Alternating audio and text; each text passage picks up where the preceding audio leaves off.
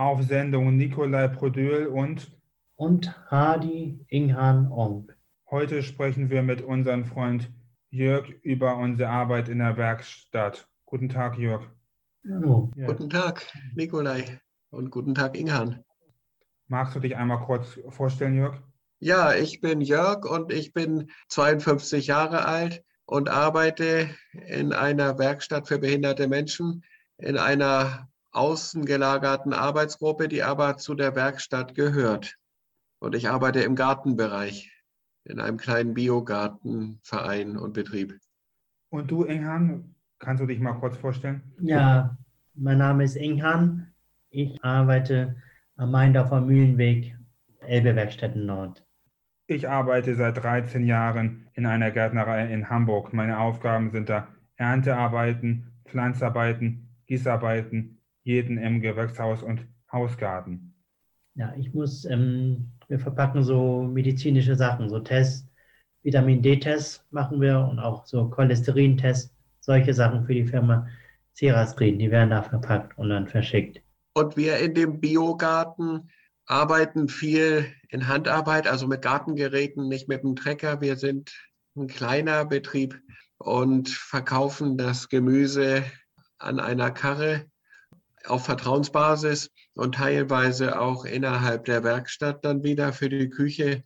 Und da wir eben klein sind, haben wir eine Zeit lang immer Außeneinsätze gemacht. Garten, Pflege, Rasenmähen, Hecke schneiden und ähnliches. Da sind wir jetzt nicht mehr genug Leute für.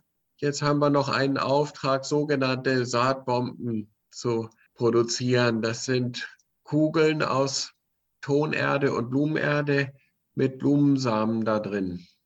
Meine Aufgaben im Winter sind Schickerrüben in Kisten einschlagen und ernten und Feldsalat und Porzellan ernten. Feldsalat und Porzellan, das ist sowieso Wintersalat. Unser eigenes Gemüse verkaufen wir in unseren Laden. Feldsalat und Postelein steht auch bei uns. Und ich habe heute die letzten Pastinaken geerntet. Das sind so weiße Wurzeln, die winterhart sind. Und da wir nun kein geheiztes Gewächshaus haben, müssen wir immer die Pflanzen nur haben, die das noch abkönnen um die Jahreszeit. Was machst du im Sommer in der Gärtnerei? Im Sommer ist es die Arbeit am vielfältigsten. Da ist natürlich eine Menge Unkraut zu rupfen und in trockenen Sommern bei dem sandigen Boden auch sehr viel zu gießen.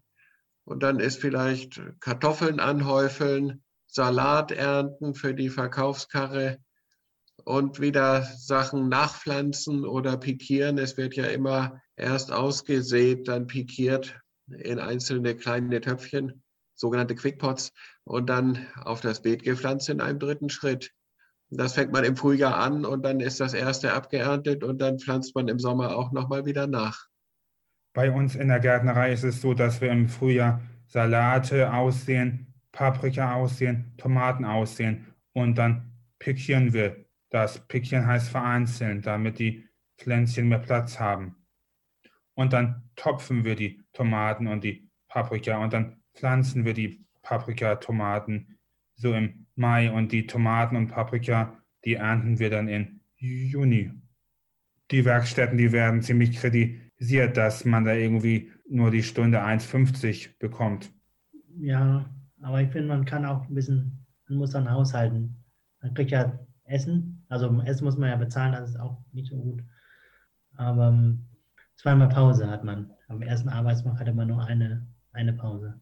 Da ist die Pause ziemlich kurz, weil ich habe mal ein Praktikum gemacht in einer Friedhofsgärtnerei. Da war die Frühstückspause nur 15 Minuten hier in der Gärtnerei eine halbe Stunde und die Essenspause ist in der Gärtnerei, wo ich arbeite, eine Dreiviertelstunde, manchmal eine Stunde und wo ich Praktikum gemacht habe, vielleicht nur eine halbe Stunde oder so.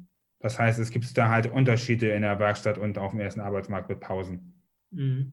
Und auf dem ersten Arbeitsmarkt, da zählt die Pause mit, das muss man dann nacharbeiten, die Pause auf dem ersten Arbeitsmarkt, in der Werkstatt nicht. Man kann auch Bildungsurlaub leider nehmen in der Werkstatt, als auf dem ersten Arbeitsmarkt. Habe ich mal. Und wir kriegen 35 Urlaubstage in der Werkstatt. Die auf dem ersten Arbeitsmarkt, die haben irgendwie 31 oder 30 oder 28 Urlaubstage. Da haben wir es gut in der Werkstatt. Ja, Und man muss meistens auf dem ersten Arbeitsmarkt so viele unterschiedliche Dinge können. Mhm. Wenn ich jetzt mal denke, als Gärtner, da werden ja die meisten irgendwo im Gartenservice eingesetzt und dann muss man auch schon wieder mit dem Auto fahren können und auch dahin finden können zu den Kunden. Ja. Ich habe zum Beispiel das Autofahren ganz sein lassen. Mir fiel es immer schon schwer. Mit Zittern und Sagen habe ich die Prüfung im beschaulichen Ratzeburg geschafft und bin dann auch vielleicht zehn Jahre, als ich auf dem Dorf wohnte, diese Landstraßen immer gefahren. Dann bin ich aber durch Erbschaft dann auch in die Stadt gezogen. Und da ist natürlich ein ganz anderer Straßenverkehr. Und dann erkrankte ich an der Borreliose schlimmer. Da hatte ich solche Benommenheitsgefühle. Die Wahrnehmungsverarbeitung wurde noch schlechter. Da sagte ich dann, nee, mit dem Autofahren, das hat irgendwie keinen Zweck mehr. Das ist auch so ein bisschen so stehen geblieben, nachdem sich das verschlechtert hatte. Würde ich jetzt aber in irgendeinem Gartenbetrieb arbeiten, dann würden die bestimmt von mir verlangen, den Firmenwagen zu den Kunden zu fahren. Und mhm. das würde ich mir zum Beispiel gar nicht zutrauen. In der Werkstatt kann man eben so weit gehen und das machen, was man wirklich kann. Und da ist es dann nicht so schlimm, wenn man eben gewisse Einschränkungen hat und bestimmte Sachen nicht kann. Mhm. Ich kriege zum Beispiel neben den Werkstattlohn Grundsicherung ungefähr 174 Euro im Monat. Das ist der Vorteil, dass der Lebensunterhalt gesichert wird bei uns. Ja. Diese Grundsicherung gibt es ja eben dann nicht, wenn man zum Beispiel was geerbt hat, wenn man dann dafür zu viel besitzt. Und dann muss man tatsächlich mit dem Werkstattlohn meistens allein auskommen oder es gibt manchmal die Möglichkeit, noch eine kleine Erwerbsunfähigkeitsrente oder Erwerbsminderungsrente, das weiß ich gar nicht so genau, zu beziehen. Und ich spüre dann diese Gesetzesänderung von dem sogenannten Bundesteilhabegesetz deutlich. Ich muss dann wirklich das Essen seit 2020 selber bezahlen. Das war vorher sozusagen als indirekter Lohn mit drin, das Werkstattessen, so wie vielleicht früher die Knechte und Mägde auf dem Bauernhof das Essen inklusive hatten, wenn sie sonst verhältnismäßig nur Taschengeld oder nicht viel bekamen. So ein bisschen war das auch so. Und jetzt hat man plötzlich gesagt, das Essen bekommt man nur noch, weil man so bedürftig ist. Und wenn man es nicht isst, muss man es dann ganz selber bezahlen und dann also ganz schnell das Ererbte verfrühstücken.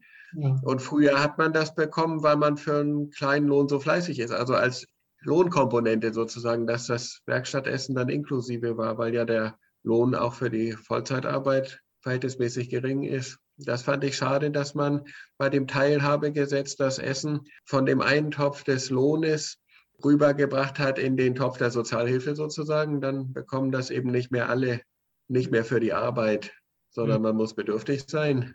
Ja, ja. Ich finde das auch ein Nachteil bei der Grundsicherung, dass wenn man dazu was verdient, dass man das dann dem Sozialamt melden muss. Das wird dann an die Grundsicherung angerechnet. Das ist auch ein Nachteil. Mhm. Aber sonst gibt es viele Vorteile bei der Grundsicherung, weil da ist der Lebensunterhalt gesichert. Da muss man nicht befürchten, dass man die Miete nicht bezahlen muss und sich keine Lebensmittel mehr leisten kann. Der Werkstattlohn ist so niedrig, weil die Werkstätten nicht so viele Gewinne machen können. Die Wirtschaft nicht so wie auf dem ersten Arbeitsmarkt. Im Prinzip habe ich mal gehört, dass sogar die Betreuung teurer ist als das, was wir erwirtschaften können. Dass also die Gruppenleiter da sind, dass äh, die Gebäude gepflegt werden und geheizt werden und dass noch die vom sozialen Dienst da sind und das alles zusammen kostet mehr, als wir einbringen können. Darum zahlt wohl dann der Staat irgendwie was dazu. Mhm. Leistung an die Werkstatt, damit die uns dann beschäftigen können. Ja. Ja. Trotzdem würde ich es auch gut finden, wenn man dazu was verdienen würde, dass man das auch behalten darf. Ja, das bedingungslose Grundeinkommen müsste kommen. Mhm. Das wird ja getestet bei meinem Grundeinkommen und mein Pilotprojekt, mein Grundeinkommen, da wird das getestet, da kriegen Leute das bedingungslose Grundeinkommen, da kriegen die irgendwie 1000 Euro oder über 1000 Euro für ein Jahr und drei Jahre. Müssen die das dann zurückzahlen? Nein, die müssen nur Fragen beantworten, wie sich das auswirkt auf ihr Leben mit dem bildungslosen Grundeinkommen. Mhm. In, wenn man jetzt in der Werkstatt arbeitet, das ähnelt ja eigentlich dem, was, glaube ich, die Berliner SPD mal vorgeschlagen hat mit dem solidarischen Grundeinkommen, dass man also irgendwie was arbeitet und dafür so den Lebensunterhalt bekommt. Man kann dann ja wenigstens so weiterarbeiten und hat den Lebensunterhalt meistens als aus zwei Komponenten, entweder aus Werkstattlohn und Grundsicherung oder aus Werkstattlohn und Rente. Nur weiß ich, dass das solidarische Grundeinkommen für Arbeitslose immer befristet war da in Berlin. Mhm. Und in den Werkstätten können wir zumindest unbefristet arbeiten. Also falls es irgendwie nicht für das bedingungslose Grundeinkommen reicht, dann könnte ja sogar auch die Werkstatt ein Modell sein für andere, die auf dem ersten Arbeitsmarkt nicht Fuß fassen können, weil sie vielleicht zu alt sind oder nicht den entsprechend hohen Bildungsabschluss haben, auch wenn sie keine Behinderung diagnostiziert bekommen haben. Ich finde das ein Vorteil mit dem bedingungslosen Grundeinkommen, wenn das kommen würde. Dann dürfte man das behalten, wenn dazu was verdienen würde, weil das bedingungslose Grundeinkommen ist anders als die Grundsicherung, weil beim bedingungslosen Grundeinkommen ist es so, dass jeder Bürger eine bestimmte Summe vom Staat bekommt. Dann würden Bürgergeld und Sozialleistungen wegfallen, weil man das bedingungslose Grundeinkommen bekommen würde. Das stimmt, ja.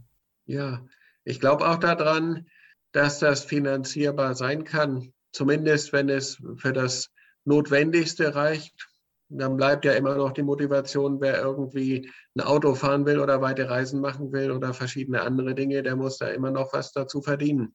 Und da werden dann schon genügend Leute noch arbeiten gehen, würde ich auch sagen, wenn das bedingungslose Grundeinkommen so eben das ersetzt, was bisher Hartz IV ist. Die ganze Kontrollbürokratie ist ja auch nicht mehr nötig, die ja auch sehr teuer ist da.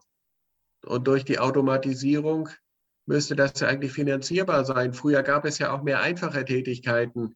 Mhm. Früher gab es an den U-Bahnhöfen noch einen Fahrkartenabreißer und irgendwo in den Büros gab es noch mehr Boten, die das vielleicht von einem Büro zum anderen Büro trugen. Heute sind die Fahrkarten digital und im Büro wird das alles gemailt. Was machen dann die Leute, die vielleicht früher auch schon eine leichte Einschränkung hatten, aber noch auf dem ersten Arbeitsmarkt getragen wurden, zum Beispiel als Bürobote, zum Beispiel als Fahrkartenabreißer oder als Fließbandarbeiter auch. Wenn das heute Roboter machen, dann mhm. muss das ja irgendwie ausgeglichen werden. Die Gewinne werden immer noch geschöpft, ohne dass die Löhne ausgezahlt werden. Und von diesen Gewinnen bin ich der Meinung, könnte man ein bedingungsloses Grundeinkommen finanzieren, was durch immer fortschreitende Automatisierung geschöpft wird, ohne dass da noch Löhne für bezahlt werden. Mhm. Ist ja auch schon bei der Post, dass die da Roboter einsetzen.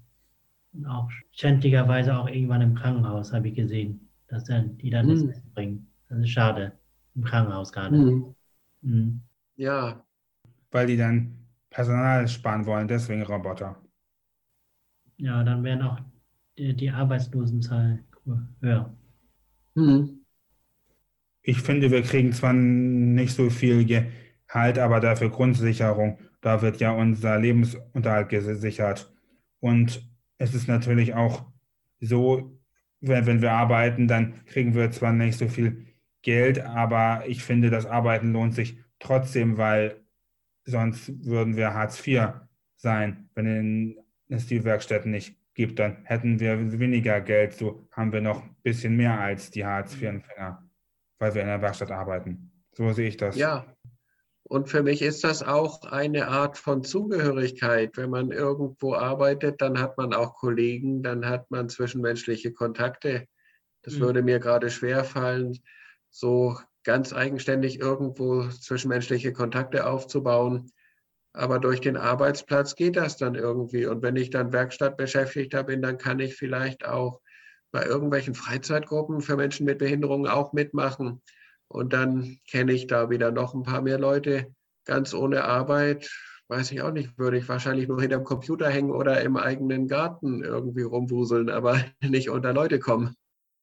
Fühlt ihr euch wertgeschätzt in der Werkstatt, Inghan? Ja, doch.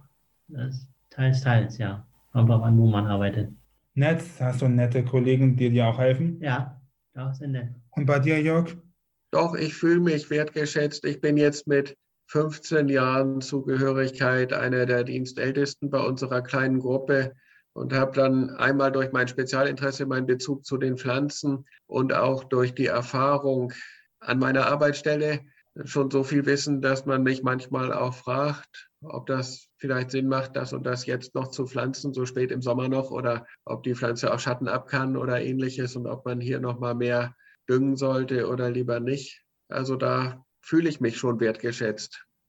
die körperliche Arbeit, weil sie mir auch gerade gut tut gegen die Nervosität und ich das irgendwie brauche. Aber die kann ich auch ganz gut durchhalten. Und das führt dann auch zu der Wertschätzung, glaube ich, dass ich länger umgraben kann oder irgendwelche anderen auch anstrengenden Arbeiten machen kann.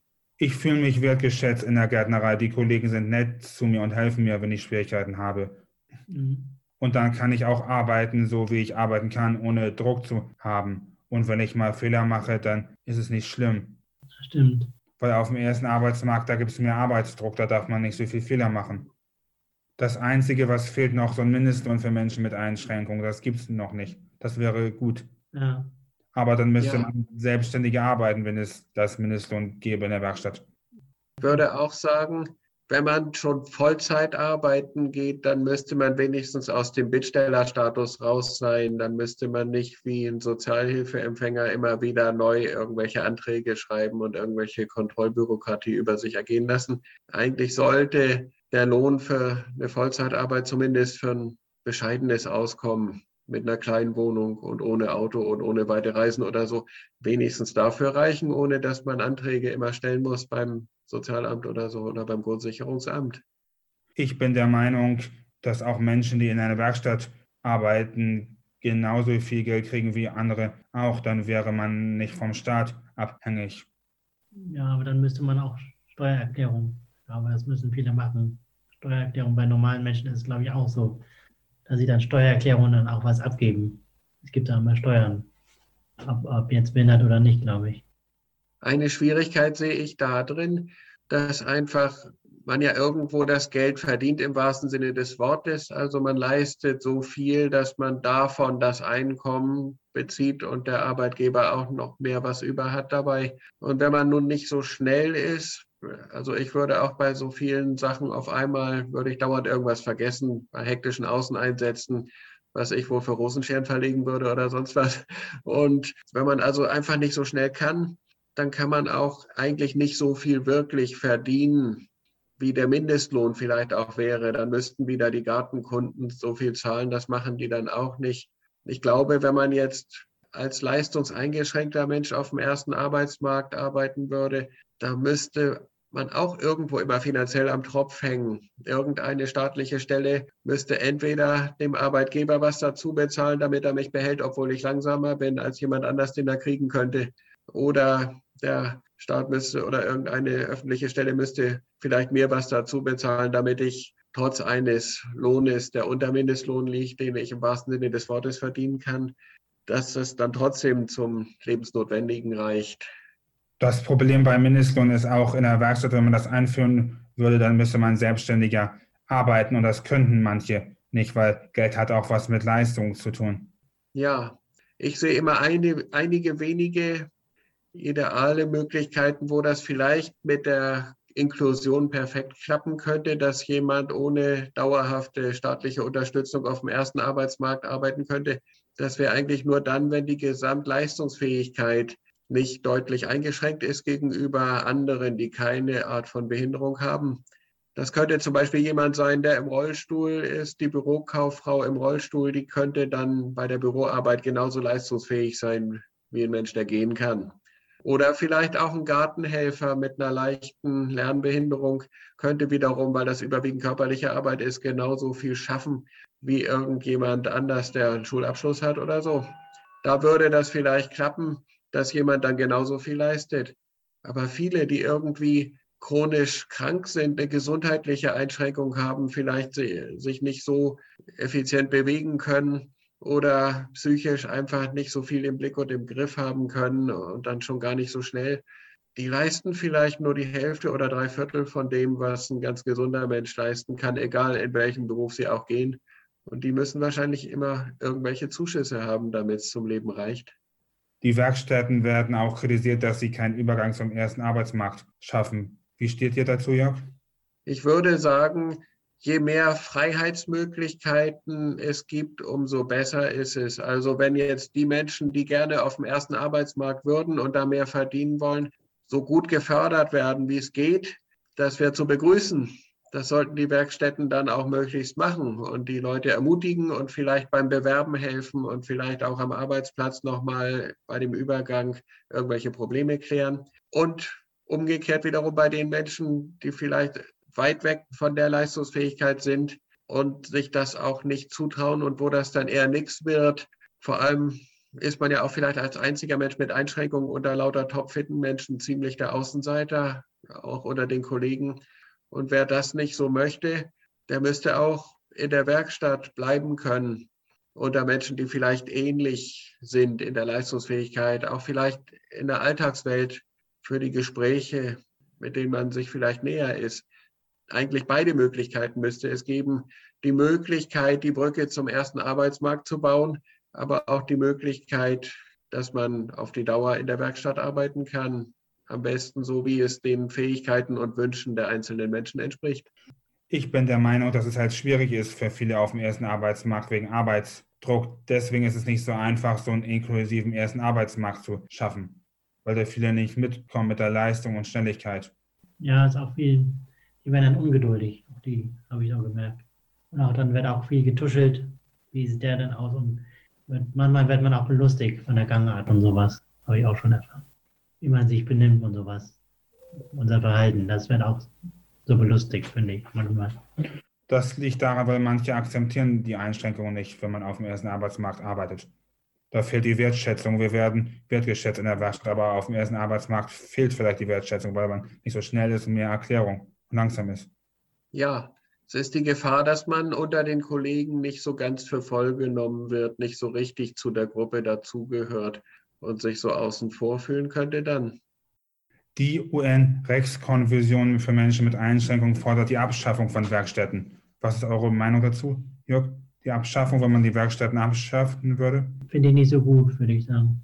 Also, wie sollen die anderen Menschen dann, die jetzt im Rollstuhl sitzen oder die wirklich nicht sprechen kann, so eine Tagesförderung, das gehört ja auch dazu. Wie sollen die dann arbeiten und beschäftigt werden? Finde ich nicht so gut. Ich glaube auch daran, dass einfach nicht alle Menschen auf dem ersten Arbeitsmarkt wirklich Fuß fassen können. Selbst wenn es hier unter Arbeitskräftemangel gibt, aber manche sind mit ihren Fähigkeiten doch so, dass es nicht den Wünschen der Arbeitgeber entspricht. Die bleiben dann außen vor. Und dafür braucht es eigentlich die Werkstatt. Wenn man jetzt einfach sagt, wir schaffen die Werkstätten ab, davon kommt dann auch keine Inklusion zustande. Da müsste dann wirklich der Arbeitsmarkt so sein, dass er die Menschen alle aufnehmen könnte. Und davon sind wir noch ein ganzes Stück weit weg. Und dann ist es natürlich auch so, wenn man die Werkstätten abschafft, dann würden Menschen mit Einstellung arbeitslos werden, Hartz IV. Und das ist nicht so gut. Dann ist man nur zu Hause und langweilt sich. Dann kriegt man nicht so viel Geld, weil wir kriegen ja ein bisschen mehr Geld als die Hartz IV-Empfänger. Nicht viel mehr, aber ein bisschen mehr Geld. Und wir haben Teilnahme am Arbeitsleben immer hin. Das hätten wir nicht, wenn es die Werkstätten nicht gäbe. Ja, das ist auch die große Gefahr der Vereinsamung, weil man ja sich meistens als Arbeitsgesellschaft sieht, Oft heißt das, nachdem man gefragt hast, äh, wie heißt du, dann heißt das, und was machst du so oder was machst du beruflich? Und wenn man dann sagt, irgendwie gar nichts, ich bin schon jahrelang arbeitslos oder so, dann führt das auch dazu, dass vielleicht viele sich da so ein bisschen schämen und dann zieht man sich zurück aus der Gesellschaft, dann macht man auch freizeitmäßig nicht mehr viel mit. Und dann so allein zu Hause kommen vielleicht auch irgendwelche Süchte, wo vielleicht zu viel Fernsehen noch das harmloseste ist. Es gibt ja noch Schlimmeres. Das befürchte ich fast zumindest solange das so ist, dass man als jemand, der da beruflich gar nichts macht und noch nicht das Rentenalter erreicht hat, bei vielen nicht so gut angesehen ist. Was es gibt so Außenarbeitsplätze, da arbeitet man auf dem ersten Arbeitsmarkt, aber das geht noch über die Werkstatt, dann ist man versichert auf der Werkstatt, da kann man wieder zurückgehen. Weil wenn man richtig auf dem ersten Arbeitsmarkt arbeiten würde, dann kann man nicht so leicht zurückgehen. Das ist dann schwierig, dann muss man alles neu beantragen mit der Behörde. Ich finde das auch wichtig, wenn man es ausprobiert auf dem ersten Arbeitsmarkt, dass es irgendwie noch eine Rückversicherung gibt, dass man wieder zurückkehren kann. Ja. Denn manche scheitern dann auch unter diesem Stress. Manche halten es auch vielleicht ein halbes oder ganzes Jahr durch. Und dann kommt erst der Zusammenbruch, die psychische Krise und dann brauchen sie die Werkstatt erst recht. Und wenn dann dieser Zugang zur Werkstatt verloren gegangen ist, weil man es ja nun auf dem ersten Arbeitsmarkt mal ein paar Monate geschafft hat, das wäre schade. Dann ist man dadurch womöglich ganz raus. Vielen Dank für das Gespräch, Jörg. Ja, danke. Ja, ich danke ebenfalls. Das war unsere Sendung Wohnen und Arbeiten Menschen mit Handicaps. Wir hoffen, euch hat unsere Sendung gefallen. Meine Beiträge kann man auf Spotify unter der Podcast von Nicolas Podöl anhören. Am Mikrofon verabschiedet sich Nicolas Podöl und Und Hardy Ingan Ong. noch einen schönen Nachmittag. Bis zum, Zum nächsten nächsten Mal. Mal. Tschüss. Tschüss.